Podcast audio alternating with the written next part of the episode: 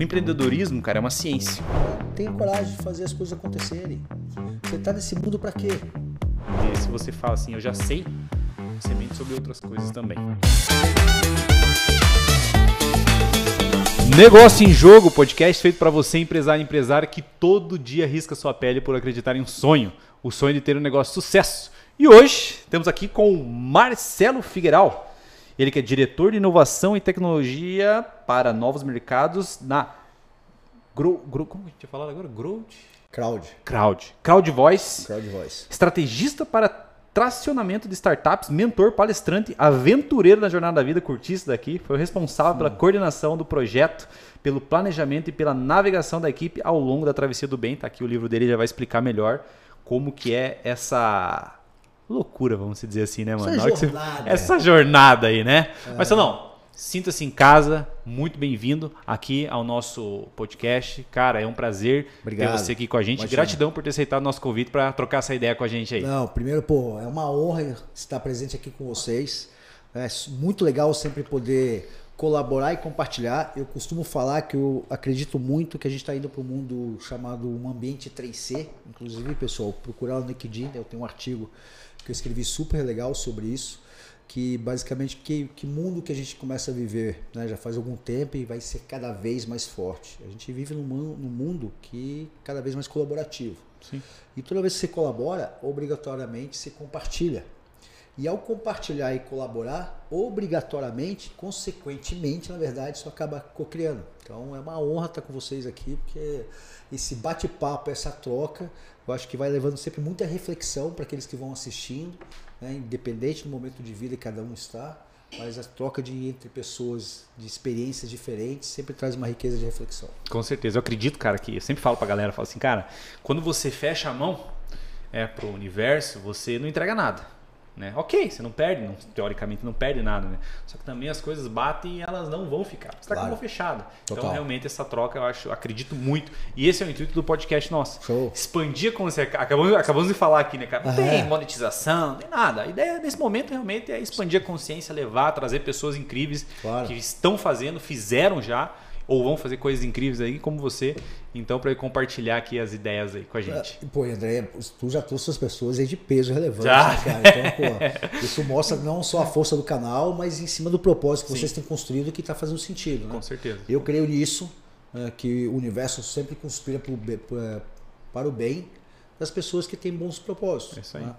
E para você poder movimentar o universo, tem que dar o primeiro Sim. passo. Todas as coisas cooperam para o bem daqueles que servem a Deus. Já dizia também as escrituras. Amém, amém, amém. Meu mano, é o seguinte, cara, você é um Manda lá. cara ligadaço em tecnologia, já deu pra, né, o teu currículo fala isso, né?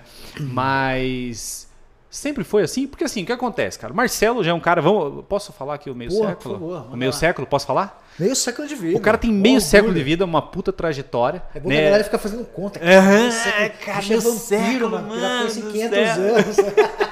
Viu, mano? Mas assim, ó, o que, que a gente pega? cara? Hoje a gente pega a vibe né, das star- startups ali, enfim, os startupeiros, assim, pô, a galera lá 18, 20 e poucos anos. Como que um cara de meio século, entendeu? Que tem uma puta bagagem, se insere nesse meio? É onde, onde veio? De onde surgiu isso aí? Cara, é aí, eu preciso me, me inteirar de tecnologia, enfim, vou pra esse mundo. Como foi essa pegada aí? Cara, essa assim, chegada? ó, o- num contexto um pouquinho mais longo de timeline, assim, eu trabalho com inovação desde os anos 2000. tá? Visionário. E quando eu entrei na área de inovação nos anos 2000, inclusive fui premiado ah, pela Confederação Nacional das Indústrias com um projeto de inovação para uma indústria eh, paranaense. Vamos dizer assim, o rolê que eu entrei na área de inovação foi captar recurso para projetos de inovação. Via linha de FINEP, via linha do BNDES, via as, as linhas de fomento da área pública. Aonde isso me levou? A começar a entender que existe metodolo- metodologias e estratégias para você inovar dentro dos negócios. Por que, que eu fui parar nessa área? Eu sou um cara que vim, comecei como vendedor. Aliás, pessoal, vocês querem, vocês estão começando na carreira profissional, se tiver oportunidade, em algum momento na sua vida, de poder ser vendedor. Eu fui vendedor de loja, de shopping, com 19 anos. Isso vai mudar a tua abordagem para o resto da vida. Seja negociação de trabalho, seja negociação na negociação de alvará em casa. E tem, é, negocia, é venda, é negociação todo o tempo. Todo o pô. tempo, em qualquer situação, esse seria o grande site. Falando nisso, você depois vai ter que falar pra gente como É. que você negocia, fica 30 dias navegando em caiaque tá tudo certo. Depois Ah, você conta tchau. pra nós. Depois eu conto. Calma que também tem um rolê bom Ah, aí. show. É, e aí o que aconteceu? Como eu vim de área de negócio e, e a minha característica é de ser curioso, pô, eu falo rápido, eu sou agitado, eu sou, né, tem muita coisa que, que me chama atenção, eu gosto de ler e assim por diante.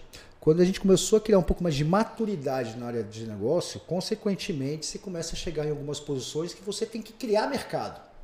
Ou você vai colocar um produto novo no mercado, ou você tem que, naquele mercado que você está perdendo o share, que, você tá, né, que os concorrentes estão avançando, você tem que criar estratégias de conquistar mercado. Qual foi o, o clique eh, ah, que veio?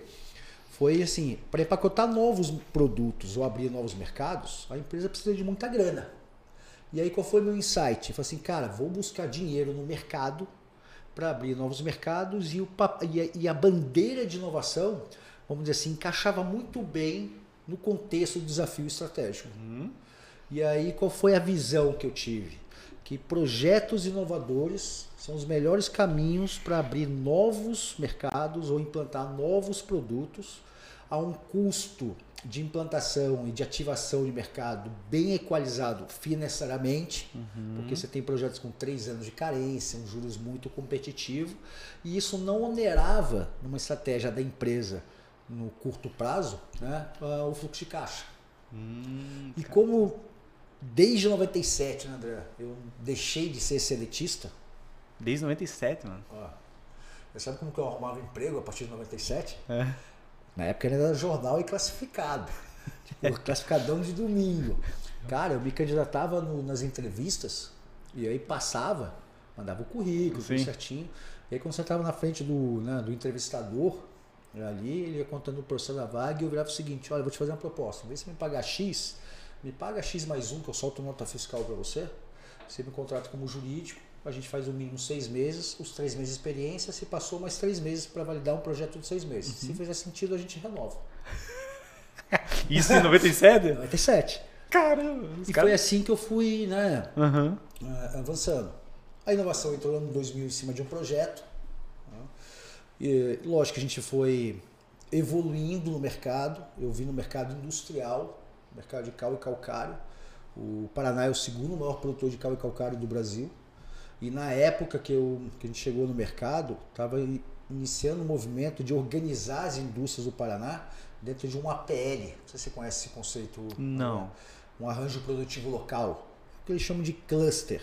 Aham. Basicamente assim, imagina a, a Renault quando chegou aqui no, no Paraná, ela precisou construir quase com a PL dela, um arranjo produtivo local, fornecedor, tudo. Uma Mostrar um ecossistema empresas- ali, né? Um ecossistema em volta dela para poder é, é, criar é, essa produção. Quando você vai, por exemplo, na rua 24 de maio, né, que tem aquelas várias lojinhas de eletrônico, a gente pode dizer ali, né, modéstia à parte, assim, que é um APL. Ali tem várias empresas de eletrônico. Então você pode criar um programa, vamos dizer assim, para a rua, 24 de maio, para se tornar mais competitiva, Entendi. né, um programa de qualidade, um programa e assim por diante. Esse é o princípio de um APL. E a FIEP estava começando a organizar esse APL de cal e calcário. Eu, a minha primeira empresa que eu fui trabalhar, o rolê é doido.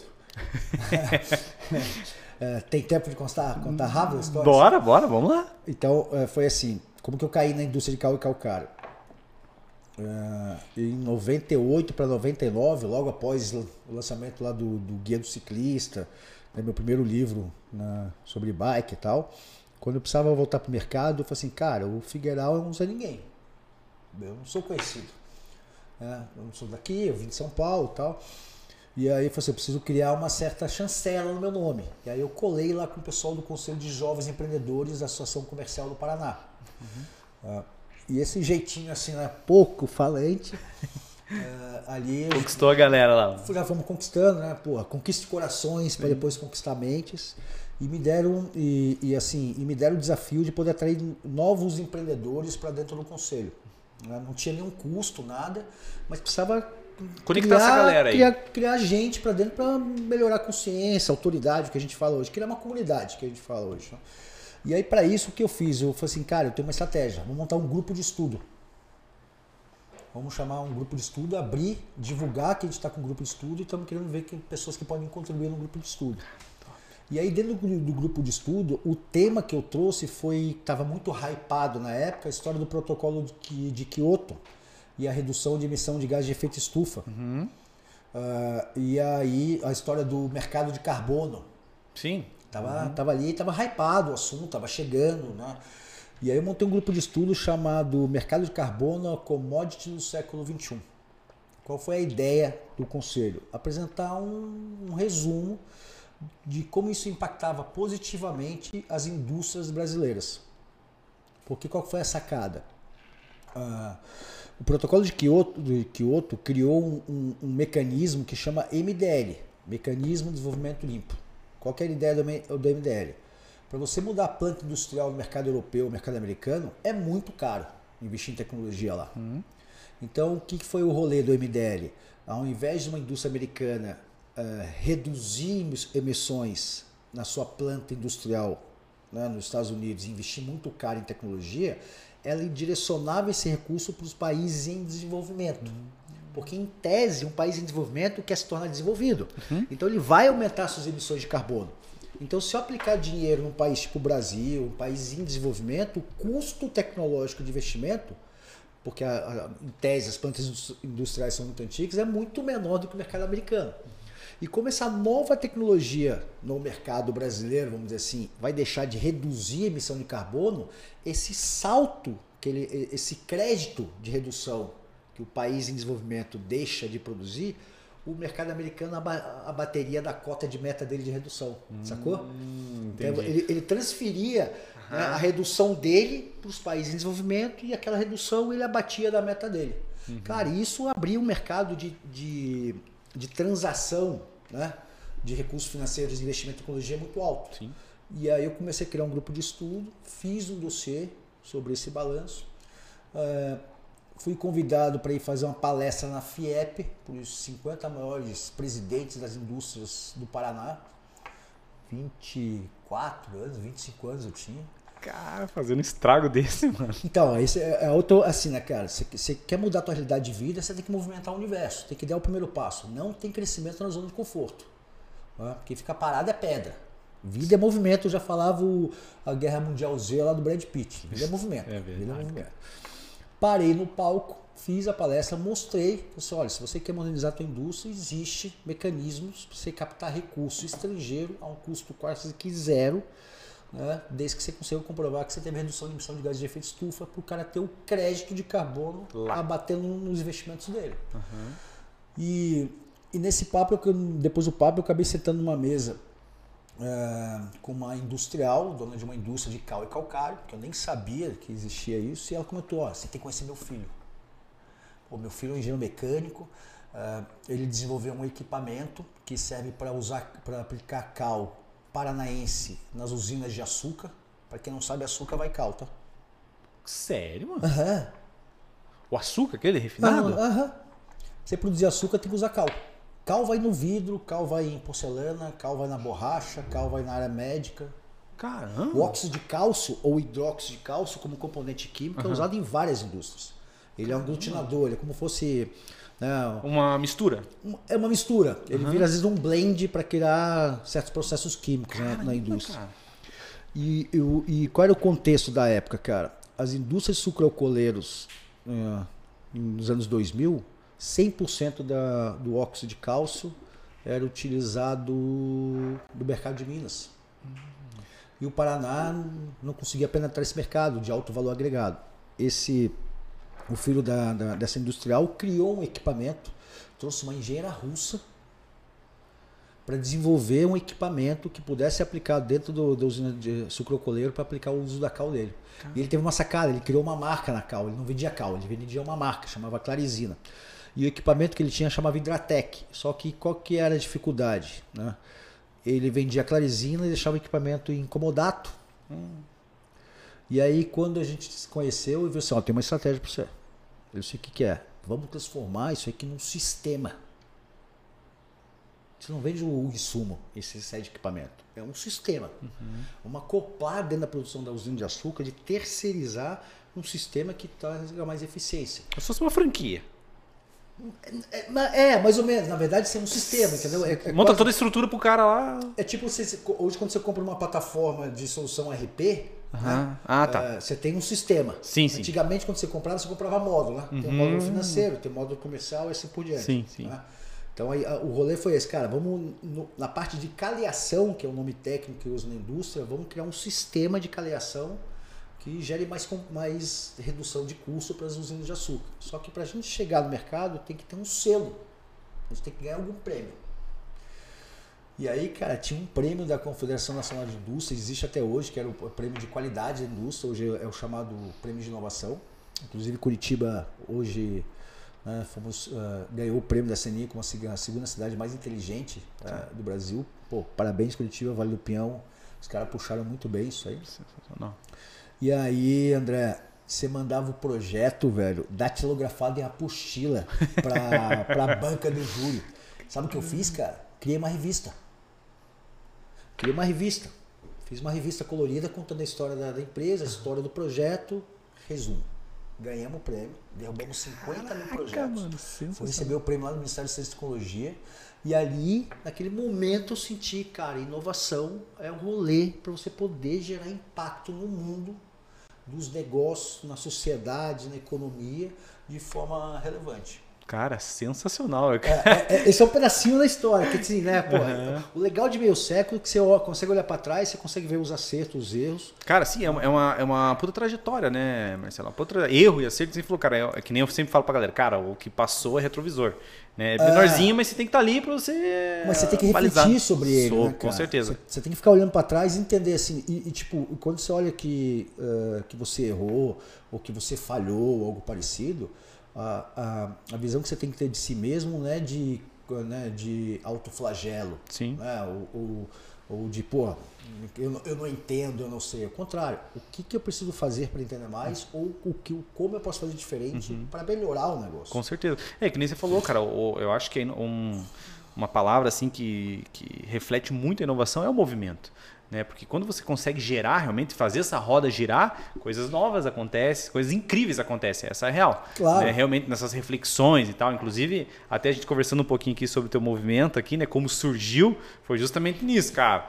É, que nem esse dia eu tava assistindo um documentário do Arnold, ele fala, cara, nunca desperdice uma crise. Né? Então, pô, a- a- a- quando você gerou esse movimento aqui também foi justamente aí. Uma coisa tão incrível, né? Um movimento tão. Movimento do bem, já, vamos dizer assim, né? Também estava numa crise, né? No meio da pandemia, cara, e daí? Parado, Qual que é? O que, que, que eu vou fazer? Né? O que, que eu vou fazer nesse momento? Cara, fala um pouquinho como que veio essa ideia aqui agora do, do- do- da travessia do bem. O que, que é, qual o propósito dela e como que veio esse negócio na cabeça tua também. Interessante esse Show. papo aí. É, assim, a, a travessia veio no momento, né, acho que foi ah, de alto impacto, acho que para todo mundo, né, coisa mais louca que acho que essa geração é, Eu é, acho, cara. é, viveu, que é você ver o mundo parado e sem ninguém na rua, cara. Coisa de filme. E assim, galera, e galera perdendo. medo. Porra, a cara. galera perdendo muita gente próxima, Sim, assim, né? Tipo, era coisa assustadora mesmo. Né? Ah, e, e eu tinha uma sensação que o mal ia vencer o bem, cara. Tipo, a, a desesperança, de modo geral, estava plantado em, em muita gente. né? por mais que você estava voltando às atividades ali né, né, pelo remoto, tudo, né? A sensação de medo, você via no espírito das pessoas. Tava no olho, tava pairando, né? Tava pairando, É o- uma sombra, O né, campo cara? mórfico ali tava contaminado. Pô, os teóricos né, de conspiração e os teóricos do, do apocalipse, com certeza, assim, tá aqui o Aham, selo. Agora vai. Agora é o vai fazer dó. Vamos pro pau. E aí, num, numa- num, dia de insônia de empreendedor, e galera, todo empreendedor tem insônia, tá? É normal, fica tranquilo. E nem, a gente não sabe às vezes os caminhos, não sabe o porquê das angústias, mas faz parte do crescimento da maturidade de todo empreendedor. tá? Eh, eu assistindo um, um documentário no National Geographic chamado Expedição ao Cavango, tem, tem no- no- nos canais de, de assinatura, muito legal. tá? Me veio uma frase do Martin Luther King, que ele falava assim: precisamos construir represas de coragem para conter a correnteza do medo. Ah, e aí, com isso em mente, eu falei assim: cara, vou fazer meu segundo projeto de expedição.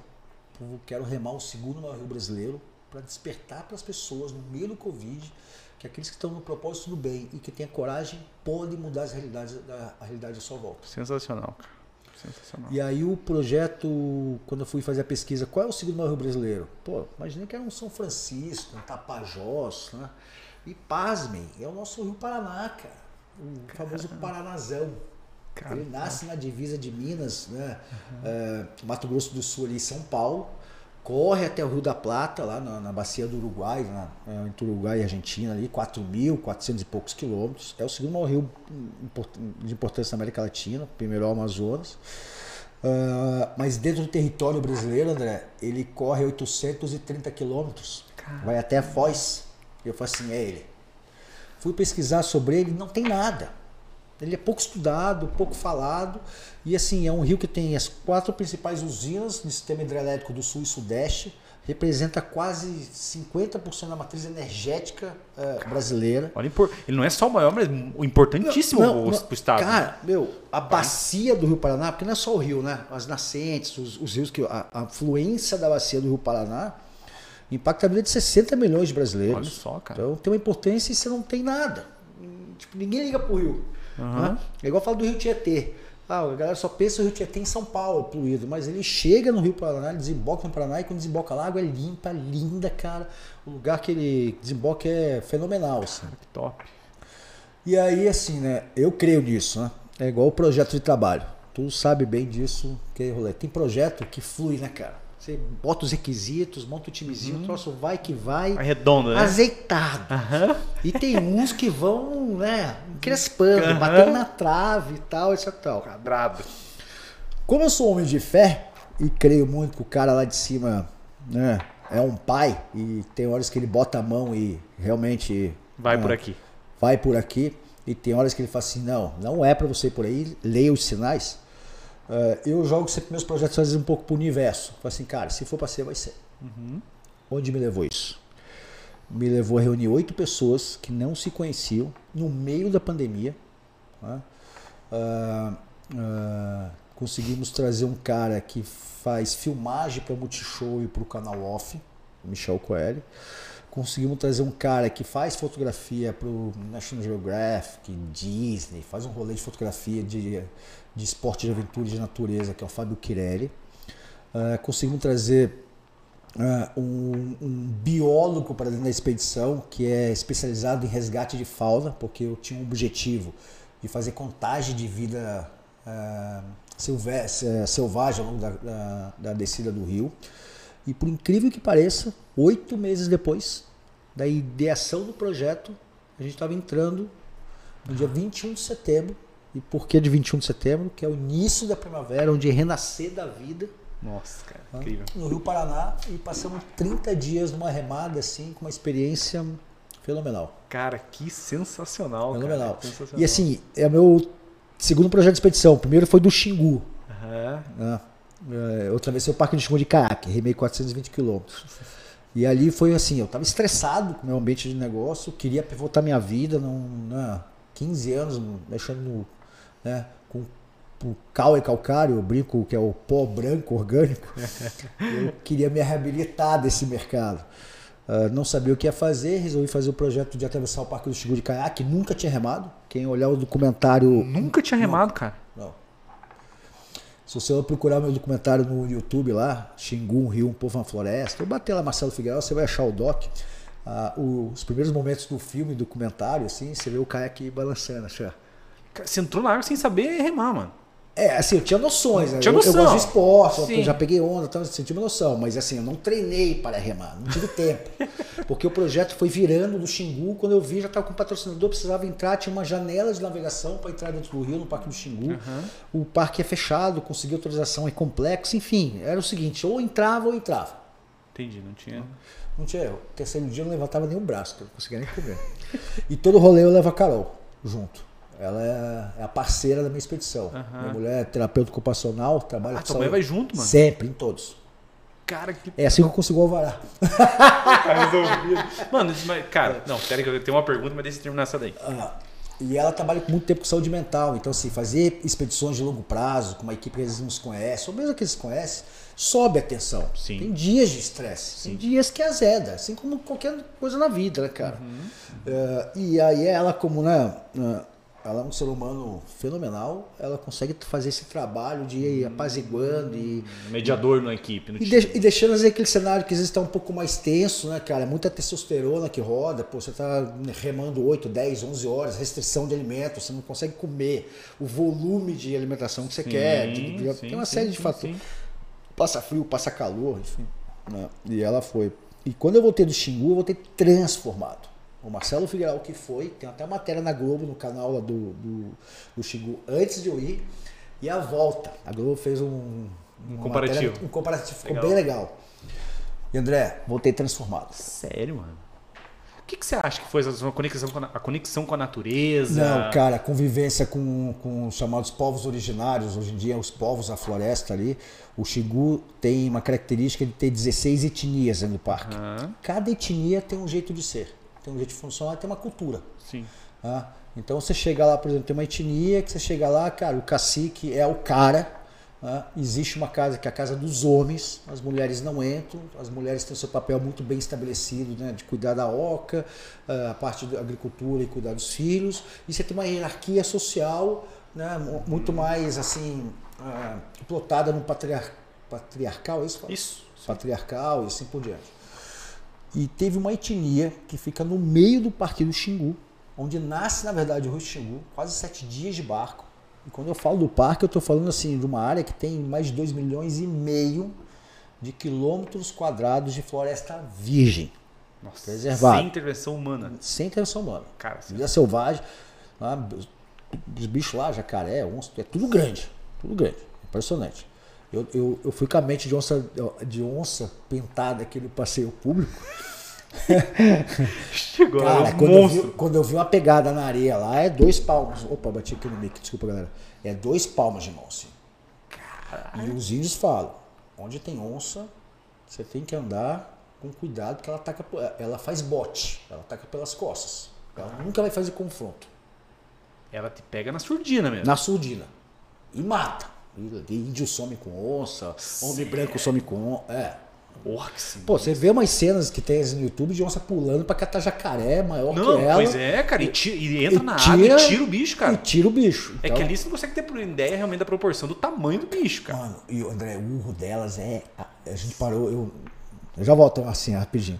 Numa das remadas, a gente ia parando, assim, às vezes em banco de areia, eu, eu e o Gustavo, que era meu parceiro de remada. Eu gosto de remar em caiaque duplo, porque você vai trocando ideia, pá, não sei o quê. E a gente parou num banquinho de areia pra comer alguma coisa, tal, dando descansada, estica, tá?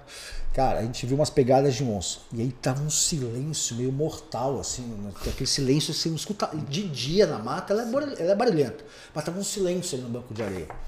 Beleza, estamos ali, daqui a pouco a gente só escuta um. Cara, um urro sinistro, grave, alto, e você sente uma presença assim, cara, tem alguma coisa Monstro aqui. monstro aqui.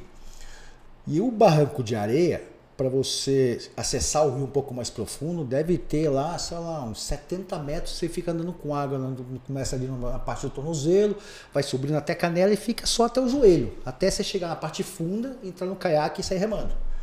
E onça nada, né, cara? E corre. Céu. Daí? Ah, esse é o dia que o filho chora e a mãe não vê. Esse é o dia que deixa a marmitinha pra trás e Deixa tchau pro avião. cara. total, total. assim, cara. Saindo fora. Ah, saímos fora. saímos fora. Tem, esse dia eu vi uns caras falando, até de um vídeo no YouTube, que eu, que eu pratico a prática de pesca esportiva, e ele tava, parou com o caiaquinho também. E, cara, mas um urro, cara, que no vídeo assim você tremia.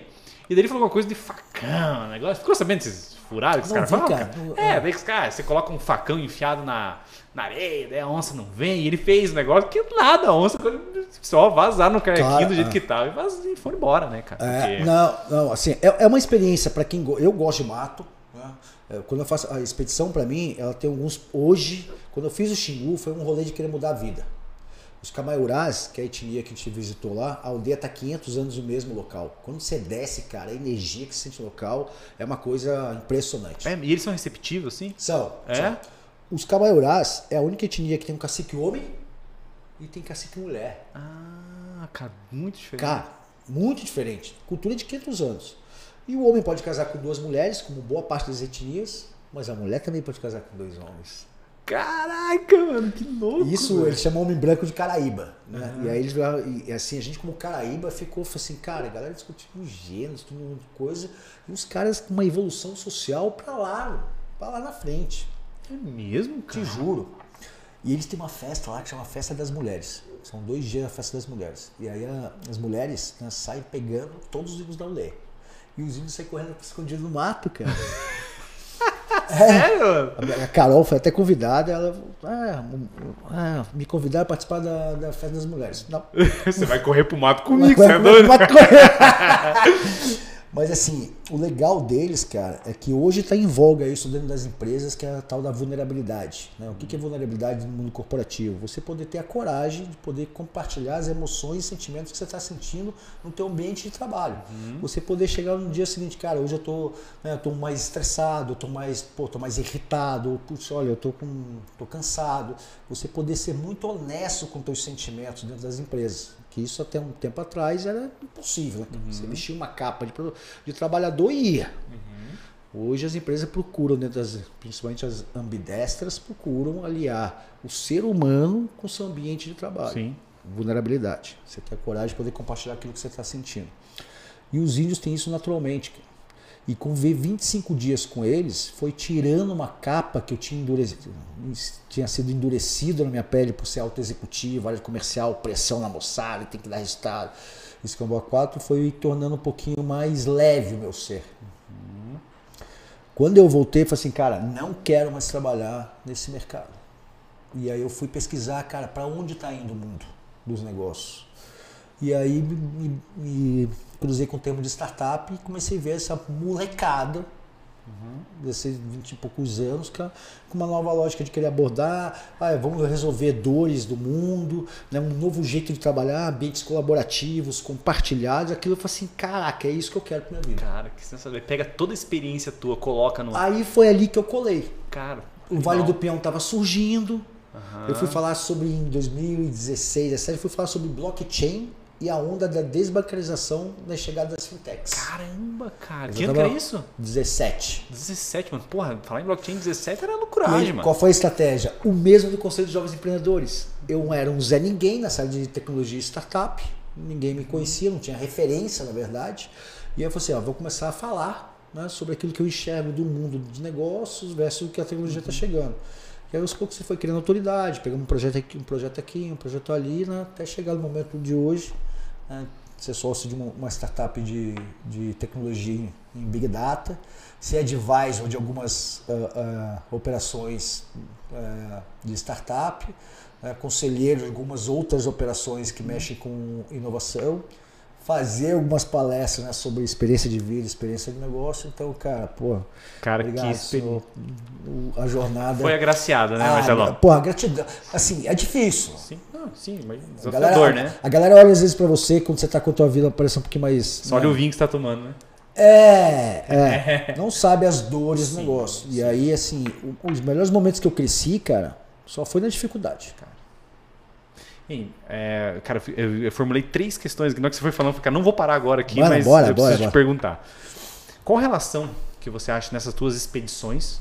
Que você até falou ali a questão do, da galera com os desafios que encontra ali em gerir esse time que você vai com o time nas suas expedições com os negócios? Consegue fazer um comparativo? Cara, tem um paralelo completamente assim, né, é, equivalente assim, né, cara. Você vai quando você vai rodar uma expedição uh, que tem um tempo determinado, tem um orçamento limitadíssimo, como qualquer negócio, né, reúne pessoas, às vezes que, que aquele time que não se conhece, imagina um squad feito de várias áreas de um departamento e você tem um propósito para poder chegar. As principais coisas eh, que você vai percebendo é o seguinte: primeiro, né, tem que ter um, um, tem que ter uma visão compartilhada ou um propósito compartilhado, porque vai dar divergência. Uhum. E eu gosto muito da frase do Murilo Gun quando ele fala entre convergência e divergência. O Murilo Gun pergunta, em algum, em, ah, vocês conhecem o Murilo Gun? Não. Pô, é um cara legal de seguir no, no Instagram. Hoje ele tá numa pegada mais espiritual tal, mas ele é um cara que sempre trabalhou muito a questão de entender mindset, visões de mundo, para de inovação, como fazer transformação digital dentro das empresas. Murilo Gun? Murilo Gun. Segui ele aqui já. Eu acho que ele é pernambucano. Uh, hoje ele está num, num, rolê mais de conexão nas altas esferas. Esse aqui? Uh, esse aí. Figura, vale a pena seguir. E o, o Murilo Gun teve uma frase dele que me impactou muito, que ele virou e falou o seguinte, cara, quando você pergunta para pessoas, você prefere com pessoas ou time ter convergência ou divergência? Bom, hoje minha. Cê, é, eu para eu responder? É, sim. Quando tá. você fala assim, cara, eu tenho um time e tal, uma cara. equipe de trabalho, você prefere que a tua equipe seja mais convergente quanto à área de negócio, quanto às visões de negócio ou divergente? Hoje eu tenho consciência que sim, divergente. Hoje. Hoje. Mas boa parte sempre responde, ah, melhor ser convergente. Uhum. E o Gun fala uma coisa seguinte, cara, na nossa época de oitava série, ou não, agora o oitavo, oitavo ano, nono ano, enfim, quando você aprendia física ótica, o convergente fecha foco e o divergente amplia da azul. Então, a, a, quando ele falou isso para mim, quando eu escutei na época, para mim fez muito sentido. É melhor você ter eu, divergentes. Eu escrevi inclusive um artigo no LinkedIn, tá lá no LinkedIn, procura lá, já faz tempo, que eu falo o seguinte: tenha um inconformado na sua equipe. Cara, sensacional. Porque o inconformado não é o chato social, uhum, mas um chato, sim, aquele cara que pega aquele detalhe, te levanta e você fica desconfortável pelo aquele detalhe que o cara te trouxe pro, pro, pro rolê. E aí você entende que não tem crescimento na zona de conforto. O desconforto tem que fazer uhum. crescer. Só que o que o inconformado faz? Ele te faz olhar para o negócio que você está olhando. É isso aí. Naturalmente você acaba olhando para aquilo que você quer ou que você gosta. Então quando você faz uma expedição de caiaque, assim, essas divergências ocorrem e tem época e tem dias que eu tô tá azedado, cara. O dia que está azedado, qual foi a lição que eu aprendi e trago isso para os negócios? O dia que às vezes você está você tá azedo com o teu time, não tome decisão. Vezes se afasta. Vai ter uma dele, você está azedo, é melhor faltar dele ali do que participar. Porque de repente só a tua energia, teu jeito de falar já vai contaminar um é. clima de time. Sim. Essa é a primeira lição. Segundo, cara, tenha coragem de abrir mão da liderança. Tenha coragem. Thales Gomes, eu tive a oportunidade de fazer o, o, o G4 lá, fui da sétima turma dele. E, ele prega a questão de, da gestão libertária, que eu acho animal, que é o que? É uma estrutura horizontalizada, onde você compartilha, né, você empodera o seu time para ter liderança. E aí o aprendizado de expedição e aprendizado de negócio. Cara, libera a liderança. Tem horas aquele momento né, que eu, hoje eu tenho um papel na minha startup de CBO, o Arcos é o CEO e eu, o professor founder, sou né, sócio da operação, mas tem momentos que ali eu sou o CEO em determinados projetos. No, lógico, esse papel não está indo para mercado, né? uhum. né? oficialmente para o mercado. Eu sou o CBO e eu o CEO. Mas ali com o time, às vezes, em gestão de projeto, sou eu que estou liderando, uhum. e tem horas que é o Arcos que está liderando, e tem horas que é a minha growth está liderando. Tem horas que a minha growth briga com a gente os CEOs para poder atender o que ela precisa. Uhum. Então você, você ter a coragem de compartilhar a tua liderança, às vezes por projeto, num determinado squad, você vai criando algumas coisas no teu time, que é empoderamento, você vai motivando esse cara para tomar coragem de poder tomar decisão, tenha coragem de deixar o teu time tomar decisão, claro, né, naquelas decisões né, que não, não são críticas ao negócio. Uhum. Por quê? Porque vai errar deixe errar. Sim. O erro traz aprendizado. Erre rápido, aprenda, corrija rápido, aprenda rápido. É, foi a segunda coisa da expedição, porque teve alguns momentos, não só do, do da travessia do bem, mas também do Xingu. Eu falei, tá bom, quer fazer do, do jeito de vocês? Faço. Né? Vamos ver o que vai dar. Algumas vezes dava muito certo, legal, porra, mandou bem, parabéns. Algumas, algumas horas dava errado e eu não chegava assim, viu? Te falei que era errado? Uhum. Não, isso é legal, pô, tentamos fazer desse jeito, não deu certo. Como que a gente pode buscar uma solução para essa, para a situação desse contexto? Uhum. Sensacional. Segunda lição. O terceiro, mais importante, cara, que é consistência e persistência. Consistência uhum. e persistência vão te gerando resiliência. Uhum. Tá? Uh, remar uma expedição não é fácil, assim como pedalar 80, 90, 100 quilômetros, uma trilha também não é fácil. Para quem gosta, eu gosto de esporte por causa disso. Ele te desafia com, consigo mesmo. Sim, com a, minha, a tua mente ali, né? Cara, com a tua força mental, etc. Eu na travessia tive fraquejos de força mental. Eu falei assim, cara, não aguento mais, não vai dar, vou cortar pela metade, ah, não vou mais remar tal. E a minha equipe, assim, foi muito massa, porque eles falaram assim, não, vamos lá, cara, mais um pouquinho, vai mais um pouquinho, vai mais um pouquinho. Né? Uh, e aí você aprende que essa a consistência né, e a persistência vai te gerando uma certa melhoria. Sim. Você vai aprendendo que dia após dia, em pequenos passos, você avança. Uhum, top. Uh, e com os erros e acertos, você vai entendendo que as, as resiliências de aprender contexto do passado para aqueles contexto de presente, a reflexão de entender onde você está naquele momento faz toda a diferença. Sim. Então foi outra coisa do negócio. A gente vive, às vezes, em ambiente de negócio, assim como você comentou, né, André? Deixar o negócio em jogo de pé foi uhum. complexo. Sim. Você teve no momento quase fechar, né? Sim, que é o, a, a, justamente o desequilíbrio mental naquele momento ali de você realmente, pô, fim da linha, vou, cort, vou cortar o caminho aqui e vou parar. Chega, né? É isso. Tipo assim, e aí, cara, é, é aquela visão daquele cara que fica tirando água. Tem dois, dois eu vi esse desenho esses dias aí num dos posts. Eu amo o TikTok. TikTok pra mim são as pílulas de conhecimento mais rápido que tem. Pior que é verdade. E aí tinha um prédio no TikTok lá que era uma mulher tirando água né, do, daquelas bicas ali. E aí mostrava o poço dela rasinho, ela tirou água e tirou uma bacia. E do cara o poço era gigante, mas para ele tirar água ele tinha que fazer muita força. E quando a água estava quase saindo, ele viu que saía a água dela, do, da bica dela, ele desistiu.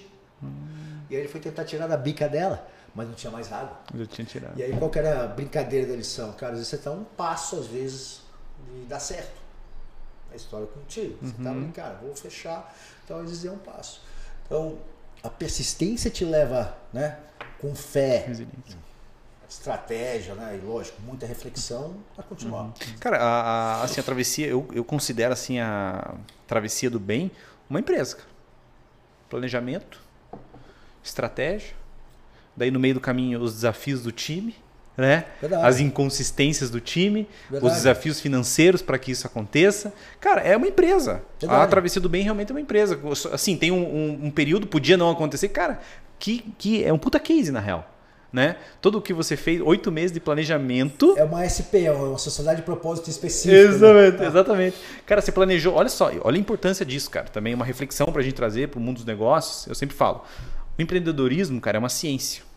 Também acho. Acontece que as, a, a, eu digo a gente, eu digo a gente, eu também. Claro, né? Claro. Começamos lá atrás.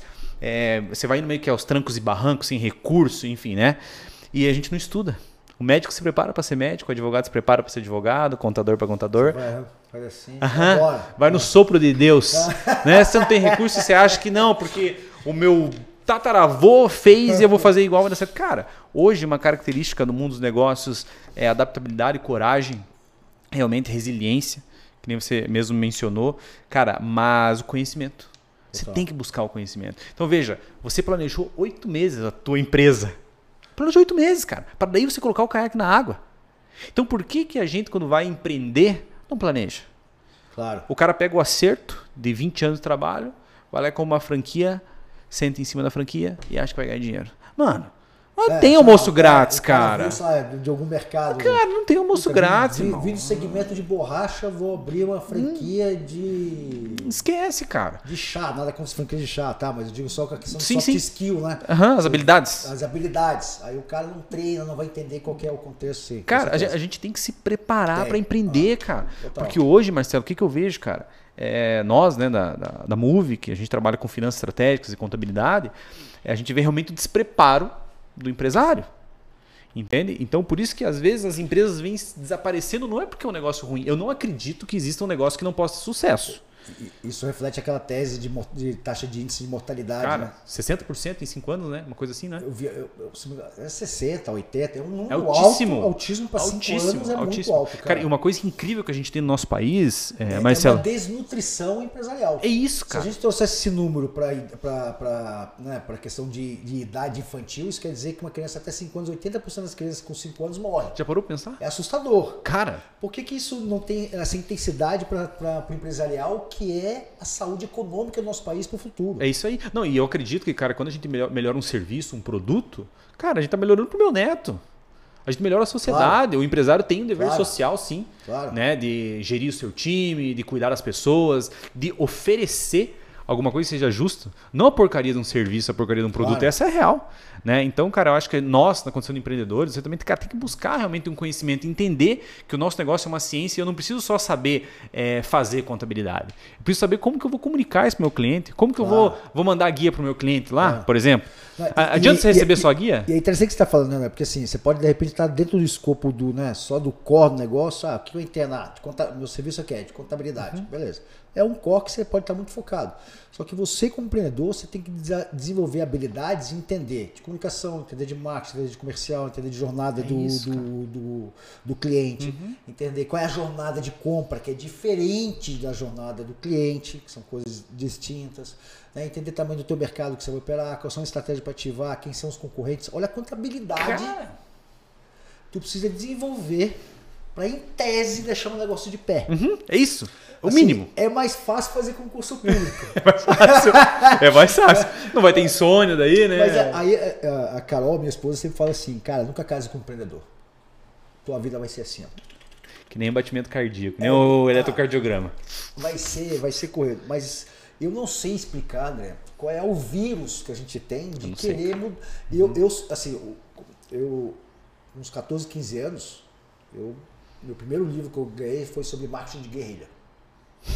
Fiquei, achei, caraca, cara, quero ser marqueteiro, quero fazer mercado. Estava na década de 80 e poucos, era a época dos gurus da, das altas administração.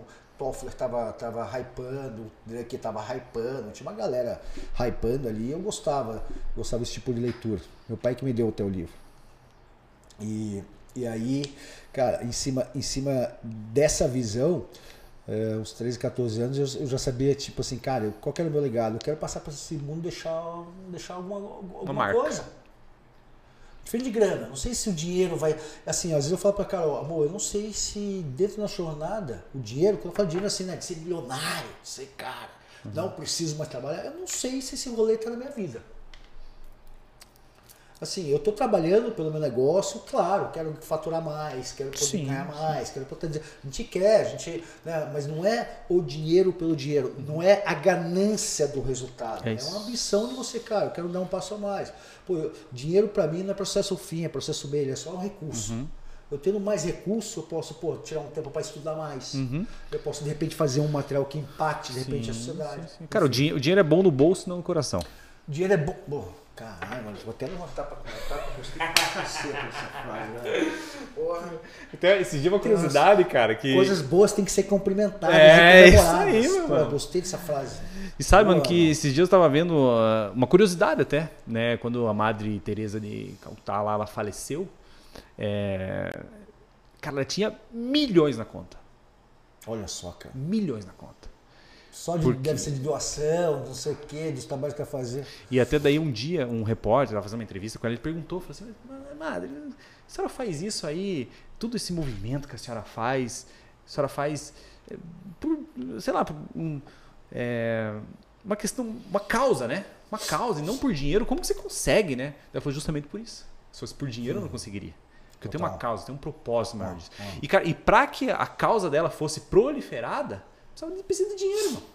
Claro. Como que ela faz é o movimento que fazer? É. Recurso. Então, recurso. cara, a gente tem que entender também que é justamente o que você falou, dinheiro é uma ferramenta. É uma ferramenta. É, isso. É uma ferramenta. É uma ferramenta. Ah, e, e, assim, que quando você entende, quando você desfoca também energia nisso, o universo vai se conspirar a favor. É, isso, aí, que você, isso aí. Né, isso aí. A desfocou vai te trazer mais. Mas você trabalha com um coração, assim, e com um jeito de enxergar as coisas de forma bem diferente. Totalmente diferente, cara. E, e eu vou dizer, você que é empreendedor, tem horas que você vai estar, de repente, numa certa zona de conforto financeiramente falando, né? E tem gente que é muito disciplinada com, com os recursos financeiros, guarda, investe, etc. Tal, né? E tem horas que você vai estar desconfortável. Você tem que, de repente, sei lá, deu alguma coisa errada no negócio, tomou, tomou um rolê para a esquerda e você vai ter que botar grana, vai ter que investir.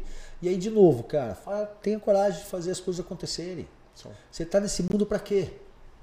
que assinatura que tu quer deixar com o teu negócio. Legado, né, irmão? Como, como, pessoa, que tipo de exemplo ou de ser que você quer ser para tua, tua família, para teus filhos. Eu, a frase que me sintetiza, André, é assim, cara, eu gosto de uma frase de um poeta do, do século XVI, um poeta italiano, não me pergunta o nome, que eu sou péssimo com o nome, mas para mim ele, ele, ele casa muito com o meu jeito de enxergar o mundo, no meu jeito de ser. Ele fala o seguinte, nunca é tarde para ir mais além, nunca é tarde para tentar o desconhecido. O que, que ele está te mostrando? Cara, para frente. Sempre. Meu pai me ensinou três coisas muito massa, assim. jornalista, né? Um, foi diretor de Teatro Arena tal, já teve uns rolês diferentes. Meu pai e mãe vendiam bolsa de couro na República. Meu pai e a mãe. Caraca, mano. Era esse movimento, mas acho que é por isso que ele tem esse jeitão. mas enfim, mas meu pai sempre falava o seguinte, cara, ele falava já com, quando saí de casa, ele falou assim, ó, todo mundo na vida tem sempre o um não. Busca o sim. O que, que ele está te ensinando? Né? O que ele está me ensinando? Cara, movimenta, se movimente. Uhum. Ficar parado, você o não já é garantido para todo mundo. Busca o sim. sim. Segundo, ele falava, a pessoa inteligente não é que fala bem, é o que pergunta certo. Porra. Louco, né? Caraca, faz, né, faz todo, todo sentido. sentido. com ah. certeza. E o terceiro, último, que ele fala o seguinte: olha, né, pergunte sempre três porquês de tudo na sua vida. Três porquês. Uh, e eu perguntei para ele, por quê? Né? claro, o primeiro, falta mais dois. É, ele falou assim, cara, no primeiro porquê a pessoa vai te explicar aquele contexto do, do argumento. Cara, por que, que o copo fica aqui em cima da mesa? Aí você vai falar, porque eu quero que apareça, né? É um, um, uma marca parceira nossa e eu quero que apareça. Legal, mas por que, que é importante aparecer? Porque é uma contrapartida de entrega que eu estou fazendo para o meu patrocinador. Tá bom, mas por que, que você precisa fazer uma contrapartida de entrega para o seu patrocinador? Porque ele me deu um apoio financeiro e consegue resolver né, o nosso curso aqui com o podcast. Então, com três porquês, você descasca a camada superficial, uhum. Começa a chegar um pouco mais na endoderme, vamos dizer assim. né? Nas entranhas. Você sai da epiderme para endoderme, no terceiro porquê você chegou na carne. Você chega meio que no contexto, no realmente aquilo que é importante. O que, que ele fez ao estimular essa, minha, essa linha de perguntar o porquê das coisas? Você ser curioso. Você às vezes não aceitar a condição de um cenário quando a pessoa te fala, não é assim que tem que ser feito.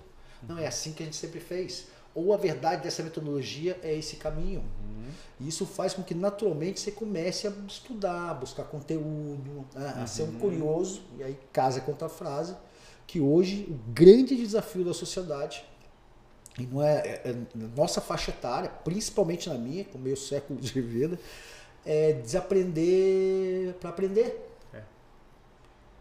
Desaprendi. Hoje a minha maior dificuldade, cara, é poder quebrar um pouco de todo o conhecimento, o conteúdo que eu construí na minha carreira e dizer o seguinte, isso aqui não presta mais para esse mundo, uhum. eu preciso buscar novo. Sim. Tem uma mentora nossa que até fala, beijão pra Carol, tô te esperando aqui de novo, hein, pra segunda vez. É, que legal. Ela sempre fala que se você fala assim, eu já sei, você mente sobre outras coisas também, né? Porque, Boa. cara, é, nunca na real assim, né? Ah, já sei.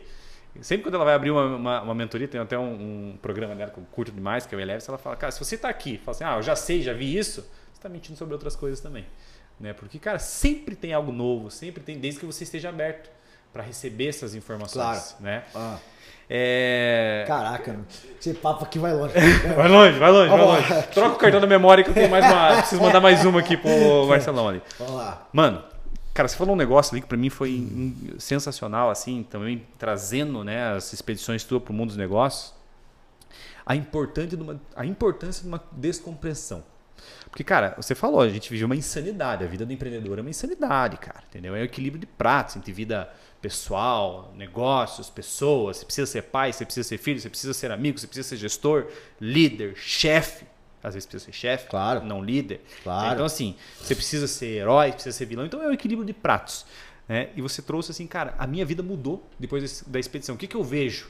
Uma descompressão realmente desse mundo né, um isolamento, assim, sei lá, uns dias de sabatina, uhum, vamos dizer. Uhum. E essa descompressão trouxe um resultado muito top em você. Então, assim, a gente vive nessa insanidade, né? Aquelas, aquele perfil arcaholic que ela fala, americana, trabalha pra caramba e tal. Mas existe de fato uma importância você realmente, puxa, vou tirar o pé do acelerador, vou realmente alinhar as ideias, alinhar meus Total. pensamentos, expectativas. Qual que é a importância disso Cara, que você trouxe? É importante para tua saúde mental.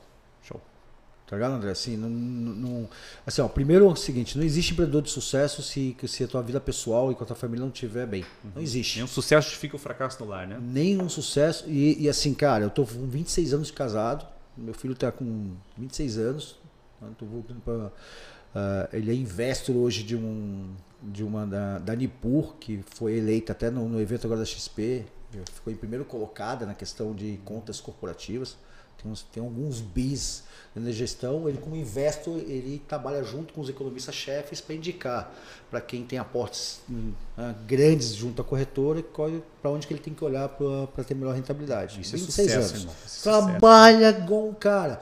E o moleque é estudioso, crânio, mas assim, né, tá naquele momento do trampo. Tem um de 18 em casa. Aliás, quem tiver filho entre 12 e 18 anos, cara, eu vou dar um site ali para vocês. Anota, cara. Pega o caderninho aí.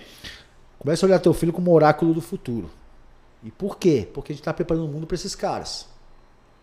Ah, daqui a pouco, com todas as IAs que tem aí, um moleque de 14, 15 anos vai cruzar 3, 4, 5 IAs, vai criar um baita produto diferencial dentro do mercado digital, vai conseguir uma puta estratégia de tráfego, vai performar muito mais, vai sair do zero para 5 milhões de faturamento do dia para a noite.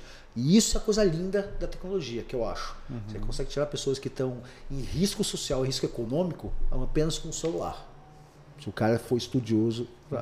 E teu filho, eu sempre pergunto pro meu de 18, o Thiago, ele já tá até cansado, tanto que eu falo o nome dele. Eu, eu pergunto assim, e aí, Thiago, o que, que tá hypando? Como vocês estão enxergando o mundo? Como que você enxerga isso? Como que você enxerga aquilo? É, é, é muito legal esse rolê. E na parte da saúde mental com a família, cara, é super importante você tirar um tempo para desconectar. Tem que desconectar. E se tiver dúvida sobre isso, leia o, o, o, o Ócio Criativo. Como? Ócio Criativo. Ócio um Criativo. Do Domênico De Masi.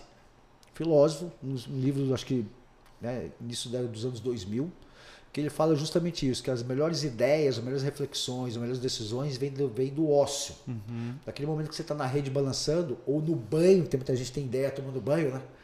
No banho, no momento que você está desconectado, descomprimindo e fazendo. Isso precisa, você precisa colocar né? Um tempo na sua agenda para tirar algum dia para descomprimir alguma, alguns dias ou algum lugar. Realinhar as ideias, né? Precisa, cara. Top. Meu pai, nossa, eu vou a história do meu pai, vou vendo como o bicho era muito mais sábio do que eu imaginava. ele virava e falava, tem dias que ele não trabalhava. E ele, ele foi jornalista do Estadão, da Folha, de algumas operações privadas, tem dias que ele não ia trabalhar. Eu acordava tal, de manhã voltava na hora do almoço, estava meu pai em casa. Falei, pai, não foi trabalhar hoje? Não, não, hoje eu me dei um dia de preguiça. Se permitir, né? Se permitir. Uhum. E sem. Sim. Cara, sabe que esses dias eu peguei. Corajoso, né? É, é, é, é esses tempos atrás, quando eu fui, que nem eu te falei, né? Porque eu pratico a prática da a, a pesca esportiva, né? E quatro anos de empresa, cara. Eu nunca me permiti, por exemplo, assim, cara, um meio de semana, sei lá, vou fazer alguma coisa que não seja hum, trabalhar, né?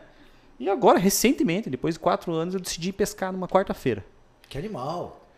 Mano, mas você não tem mas, ideia, mas, cara. E, e, quebra, e não quebra um paradigma mental, cara? cara? eu indo assim. Todo mundo trabalhando uh -huh. você, você, acaba às vezes até se sentindo mal na primeira vez. Cara, tá todo mundo trabalhando, eu tô indo pescar. Cara, não, mas foi esse sentimento que eu tive, cara. Um que sentimento coisa de. doida, né? De. É assim tipo como. De vagabundo. Assim, cara, uh -huh. eu sou um vagabundo, tô deixando todo mundo trabalhar. É, tô... Você acredita nisso, Acredito. cara? O sentimento de culpa. É um silo mental.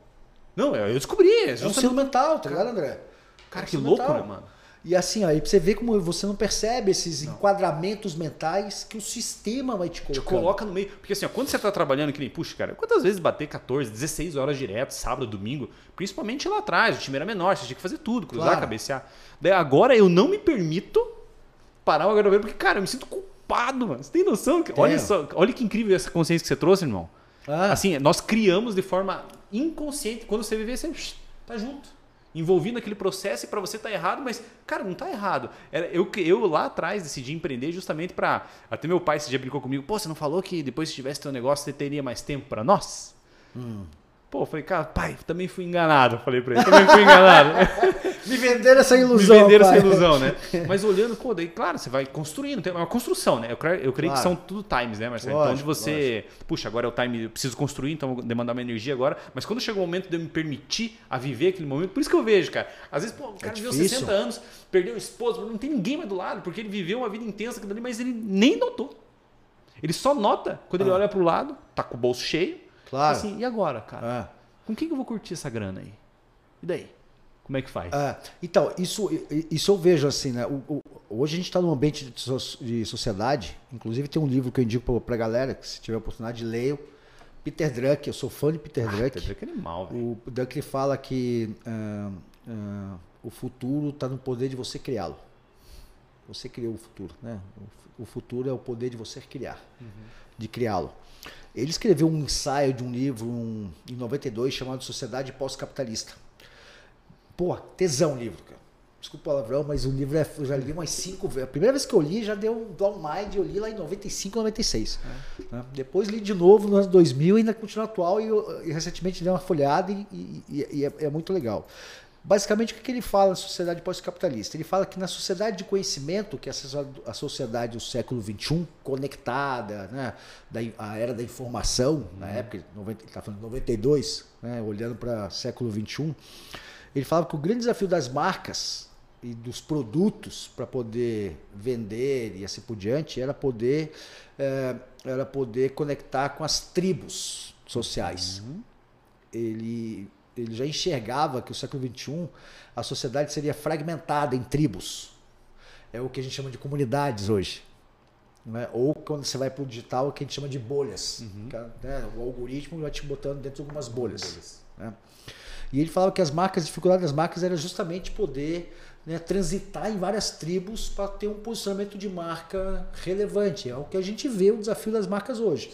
Hoje você pega um consumidor que o cara, pô, só ele tem uma pegada vegana na alimentação, né, aí tem uma pegada sustentável na compra de, de, uh, de veículos uh, elétricos, né, mas é um cara, de repente, sei lá, todo tatuado, né, frequenta show de metal, e tem um padrão de consumo que é muito fragmentado, que não conversa como antigamente com a estratégia de consumo de massa. Uhum. Né? Que era uma coisa igual para todo mundo. Então, Drunk fala isso em sociedade pós-capitalista. Uh, uh, uh, e aí, o que acontece, assim, André, nessa visão de mundo fragmentado? Desculpa, galera, mas eu, a gente está tá avançando aqui o tempo e tem bastante assim. eu, eu vou, vou finalizar rápido aqui. É, e aí, nessa visão dessa, dessa complexidade, ele, a gente vai criando dentro da, da gente essa questão de você, Isso. cara, você está fragmentado, mas você também está cilado. Sim. Você não, não é? vê? O que, que eu falo para meus meninos? Né? Cara, ande à margem do sistema. Não é para andar fora. Uhum. Você depende do sistema. Por que, que é importante você exercitar um pouco a margem do sistema? Porque é nas bordas que a inovação acontece, que o disruptivo acontece. É. Você tem que estar atento. É uma linha tênue ali, né? Tem que estar atento. Tem. Jobs falava isso. Aham, isso aí. Hein, Marcelão, cara, eu sei que a gente. O papo é, aqui tá sinistro, cara, né? Cara, desculpa, cara, mas eu não galera. posso deixar de passar por um não, assunto, cara. É... Aquele pitch final. É, não, eu, eu, quero. Fala um pouquinho do teu negócio, cara. Ah, da startup cara, aí, claro. que acho que isso aí, cara, é interessante. Hoje tá, na, tá hypado essa questão do, do tráfego pago e tal. E a galera tem muita dificuldade, nós aqui, realmente, hoje. Normal, né? Puramente normal, entender, acertar anúncio e tal, enfim. Claro, e vocês claro. hoje ofertam uma tecnologia no mercado. Acho interessante você trazer Show. algo desse tipo aí pra gente. Já manda um jabazinho aí que eu acho que vale a pena pra Vamos nós. Lá. Uh vou fazer um jabazinho. Não cortem, por favor. É. Não, não, não tem. Manda é brincadeira. Bem, a gente está com uma startup hoje de, uh, de Big Data chamada Croyd Voice. O nome é um pouquinho trava-língua, mas literalmente significa voz da multidão. E o que, que a gente conseguiu de criar de solução com essa startup de Big Data? Curitibana, o founder, o Arcson Assunção. Inclusive, André, é um cara legal de você puxar para um bate-papo. Com é um crânio, cara, é um crânio. Já está na oitava startup, tem, tem um rolê massa. E a história de vida dele é super legal. O que, que a gente criou dentro da Crowd Voice? Uh, a gente hoje a gente consegue entender o deslocamento ou a mobilidade de praticamente 190 milhões de celulares brasileiros. Caraca, mano. Claro, respeitando toda a questão de privacidade, LGPD, com dado anônimo, o que, que a gente consome de dados? Um, como fosse um chassi do aparelho. Então, na verdade, eu vejo, eu tenho no meu Big Data um histórico de movimentação do aparelho né, no mundo físico, com dados desde dezembro de 2020 atualizados diariamente. Para ter ideia, o Chat GPT hoje tem um pouco mais de 40 terabytes de dados. Eu, no meu Big, na minha Big Data, tenho 30 terabytes. Se fosse falar em linhas de planilha de dados, eu tenho mais de 130 bilhões de registros. Nossa. Só que é o que, que é um dado? É um dado que tem tipo um, ele parece um código de blockchain, porque uhum. é, um, é, o chassi do ID, do Advertising Identification do aparelho, do mobile, uhum. onde com um histórico de geolock. Então eu não consigo saber que aquele aparelho pertence ao André ou pertence ao Figueiredo. Eu sei que tem um aparelho que se Que foi, por exemplo, num barzinho. Cara, eu consigo, eu bato lá no endereço de, um, de uma academia. Ah, sei lá, uma, uma Smart Fit. Ele quando eu boto o um endereço lá, de uma academia dentro do meu Big Data, ele vai, ele vai entender que tem vários chassis de aparelhos ali dentro. Certo. A gente consegue entender de onde veio, para onde foi, hum. quais são os estabelecimentos comerciais que aquele dado frequentou e o que, que a gente começou, que a gente construiu. A gente construiu que assim uma solução que faz descoberta de público no mundo físico pelo comportamento de mobilidade e o salto quântico que a gente deu é que esses dados a gente consegue extrair do, da nossa Big Data e quando você vai rodar teu anúncio, TikTok, Instagram, Facebook, no Meta, no meta né, o, o, algoritmo das redes sociais consegue identificar que aquele ID do aparelho pertence ao perfil do André. Hum. Que esse ID pertence ao perfil do Figueiredo. Cara, então, o algoritmo da rede social dá o match entre um dado anônimo e o perfil. Ah. Então, qual foi a nossa sacada? Um dado que seria jogado fora. Que é anônimo? É anônimo, não serve para nada. nada. A gente construiu, inovar e criar uma solução de negócio, entendendo como os algoritmos de redes sociais funcionam para fazer esse plug. Cara, sensacional isso aí, mano. É, então. É. Quer dizer que curta o puta caminho? Não, aí assim, para quem é gestor de tráfego e faz anúncio, cara, você consegue localizar público muito mais qualificado. Porra, porque assim, o público que você tem hoje para gestão de tráfego é de interesse. Uhum, ah, claro. O cara navegou num site de, uh, né, de academia, o cara visitou uma plataforma de academia. O nosso não, é de comportamento. O cara esteve numa academia. Não é uma subjeção, assim, é, é real. Comportamental. Então, em tese, é um público mais qualificado para tua história de negócio. Cara, e para onde a gente foi? Agora, se você gostou, você vai gostar mais ainda. Para a gente poder crescer e aumentar a base de teste, a gente plataformizou a solução. Então, é uma plataforma que chama GeoFind. Está pendurado dentro do site lá com Voice, tem lá uma área que você pode acessar para testar tudo. E o que, que a plataforma GeoFind a gente fez com ela? A gente criou três tipos de público público por segmento de mercado, público por renda e público por comportamento. O que, que a gente fez tecnicamente falando? A gente baixou os mais de 20 milhões de CNPJs brasileiros, que é um dado público, está na Receita Federal. Todo CNPJ tem um endereço. Uhum. Categorizamos CNPJs pelos KNAIs. Para quem não sabe o que é o KNAI, é o Cadastro Nacional de Atividade Econômica, pelo KNAI é, primário, principal, principal, e, o, e, o, e ali o, o primeiro do primário, vamos dizer assim. E com isso conseguimos organizar todos esses 20 milhões de CNPJ dentro de cards de segmento. Então, academias, bares, advogados, médicos, clínicas e assim por diante. O que, que o meu algoritmo faz? Ele visita o endereço desses 20 milhões de CNPJs e, e, e valida quantos aparelhos frequentaram aquele local nos últimos seis meses. Caramba. E aí traz essa quantidade de público localizado ali, uhum. né? porque em tese todo aparelho que se movimenta tem um ser humano por trás, Sim. traz esse card de público e quando você seleciona esse card de público, ele já ativa direto na tua conta de anúncio no Facebook. Então, Brasil inteiro. Então, você precisa achar, por exemplo, cara, eu queria atingir só quem fabrica ouro, os Orives. Você bate lá Orives no segmento, ele vai te puxar o card e te acha todos os Orives do Brasil e você manda uma campanha só para esses caras. Que deve cair no celular dessa galera que visitou lá. É, vai aparecer no feed do perfil das redes sociais desse, desse público-alvo que você está buscando. Que, que, esteve lá, por exemplo. Lá. E aí, o que, que a gente fez com o card de comportamento? Eu peguei o card de segmento, que sei lá, de Ourives, uhum. e dividi o card em dois. Né? Então, eu estou imaginando, pesquisei no segmento, ah, Ourives. Puxei lá todos os estabelecimentos que são Ourives, fábricas de, né, de joias, assim por diante. E no card de comportamento, eu divido ele em dois. Frequentadores da fábrica, clientes da fábrica e trabalhadores da fábrica.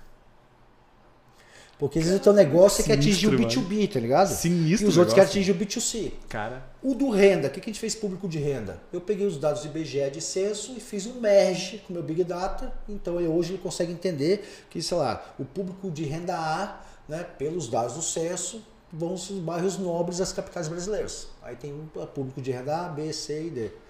A sacada, você ativa direto na conta de anúncio, pode fazer um impacto direto nesse público ou potencializar a tua campanha fazendo lookalike.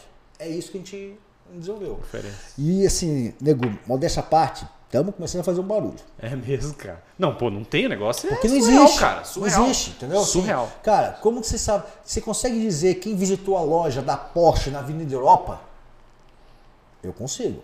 Assim, né? Nossos dados conseguem. Eu consigo Sim. ver quem trabalha na loja Porsche, que são os clientes que, que foram na loja da Porsche. Se você quer um AAA de público, eu consigo te entregar. Olha com dado anônimo, dentro de 100% da LGPD, né, com todas as traves de privacidade, porque eu só estou ouvindo um aparelho que está se movimentando. Sim. Cara, É isso a gente fez. sensacional, A cara. gente é feinho, mas é inteligente. É. cara, sensacional, sensacional. Marcelão, pô. cara, é. Puta, infelizmente, irmão. Não, tranquilo, aí, eu acho que a gente imagina. vai ter Pô, que. Desculpa, tem que quebrar em dois aí. Não, não, não, eu Não, digo assim, pô. é, não, o tempo tá top, top. Desculpa Eu acho que a gente vai ter que marcar outra, outra conversa aí, mano, outra Não, conversa. pô, mas foi gente surreal aí, mesmo, cara. história. Foi, cara, inspirador realmente Obrigado. aí, cara. A tua, a tua, a tua pegada, assim, cara. Os, as consciências que você trouxe pra nós hoje, cara. Legal. levou, trouxe muita consciência pra galera aí. Show. E essa é a nossa pegada, né? Moçada. Então, cara, um prazerzão mesmo te conhecer. Primeira vez que estamos conhecendo pessoalmente aqui, né, cara? Um abraço pra Cris, que fez essa ponte incrível, mais uma ponte aí. A Pô, Cris obrigado, Mendes Cris, aí, pô. cara, boa, fez Pô. umas pontes incríveis pra nós aqui. Legal. Então, meu irmão, cara, muito obrigado mesmo por você Não, estar com a gente vocês, aqui, uma cara. honra. Tamo junto. Conte com a gente também. Tá. Conte com esse canal aqui também Legal.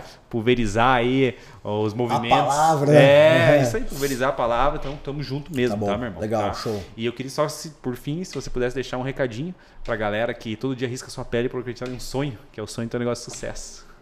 Como é, como é que é a frase? Gostei Não, do assim, qual, é é- o conceito? É, eu queria que você deixasse um recadinho, Tá. por fim, pra gente encerrar, né? Pra essa Beleza. galera que todo dia risca sua pele por acreditar em um sonho. O sonho de ter um negócio de sucesso. Olha que legal essa frase que risca a sua pele. É, risca tem- sua pele, é isso Pô, aí. mas isso é um recado lindo, É. isso já.